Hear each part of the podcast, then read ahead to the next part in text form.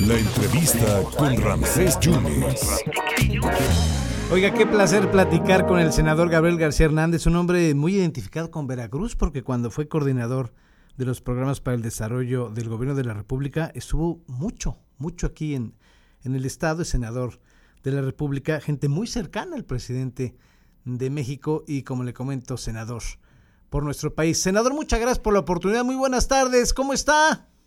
Buenas tardes, Ramsés. Muy bien, en excelente forma. Eso. Acabo de, de, de, bajar 25 kilos, nada más, para que te des una idea. Oiga, pues... Y hago el yoga diario. pues hay que, ahí me paso en la receta, senador, por favor, porque sí hay que, hay que mantenerse en forma. Eh, senador, dicen que es usted el caballo negro para presidir el Senado en los próximos días. No, fíjate que este, lo que hice fue hacer una propuesta sí. Eh, que consiste en generar un consenso, que no haya una votación, que nos pongamos de acuerdo para priorizar un consenso.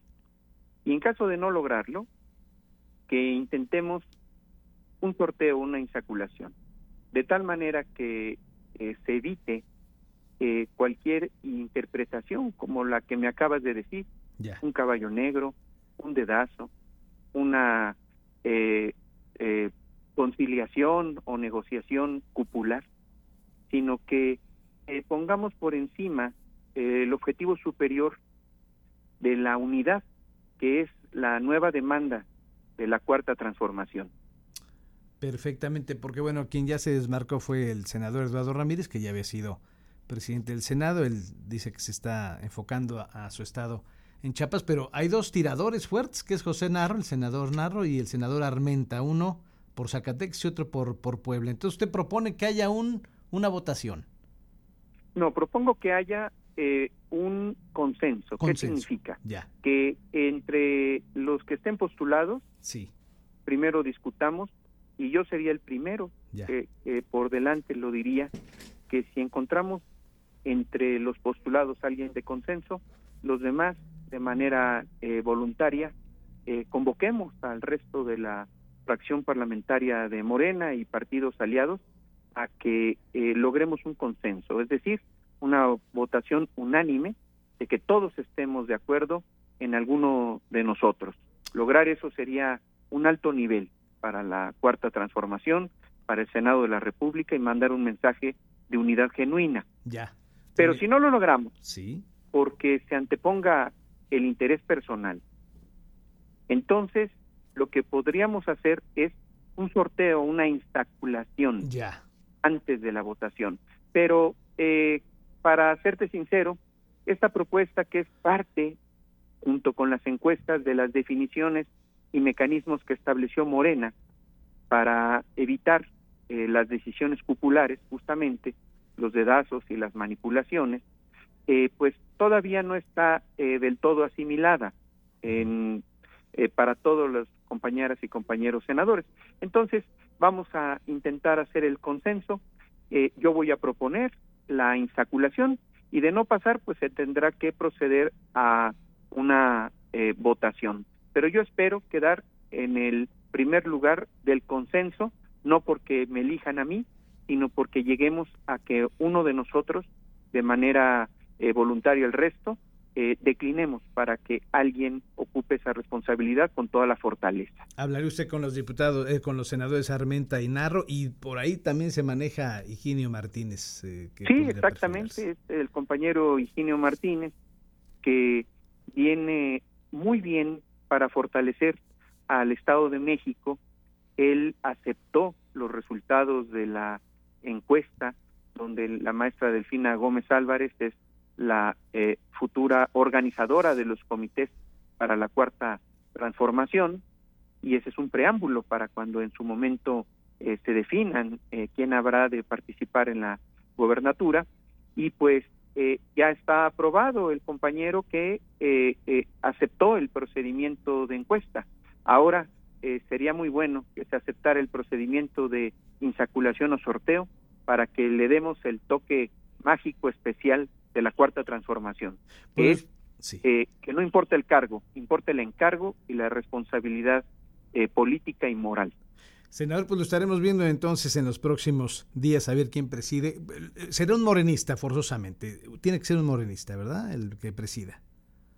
Sí, sí, sí, porque eh, se tiene eh, una mayoría, en este caso calificada, que logramos en el 2018. Eh, hay que recordar que el 2018 se logra esta mayoría que junto con los partidos aliados este, se tiene la posibilidad de poder estar proponiendo cada año, cambiando el género, a quién presidirá la, la mesa directiva en ese año hay que recordar también que 30 millones de mexicanos eh, le dieron su respaldo a la cuarta eh, transformación y que medio millón de eh, personas defendieron el voto en las casillas y que también se organizaron un millón de personas en 100 mil comités de protagonistas. ¿Y esto por qué te lo digo? Porque los tres años donde fue, donde presidió Morena el actual presidente de México, el licenciado Andrés Manuel López Obrador, fui su secretario de organización. Me tocó organizar el proceso.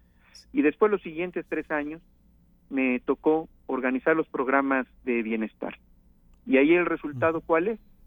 Que 500 mil millones de pesos fueron, se sentaron los bases para que estos 500 mil millones de pesos que antes se quedaban en los contratos en unas cuantas manos, ahora se le dispersan a 25 millones de familias. Entonces, pues cada quien traemos nuestro antecedente, nuestra currícula, y esa es la que la trayectoria que se debe de valorar al interior de la de la eh, de la fracción parlamentaria. No obstante, eh, nada nos pertenece, hay que ser desprendidos de todo y voy a aceptar lo que mayoritariamente mis compañeras y compañeros eh, decidan para el bien de la representación que debemos de tener como movimiento presidiendo la mesa directiva. Eh, senador, dos puntos más. Todavía sigue habiendo cercanía con el presidente. Ya ve que los malquerientes le achacan a usted la derrota en la Ciudad de México en los comicios del 2021. Pues eh, yo tengo 25 años de colaborar con el presidente y el último año me pidió que eh, pidiera de nuevo licencia para irme a implementar un proyecto en la laguna, el proyecto de agua saludable.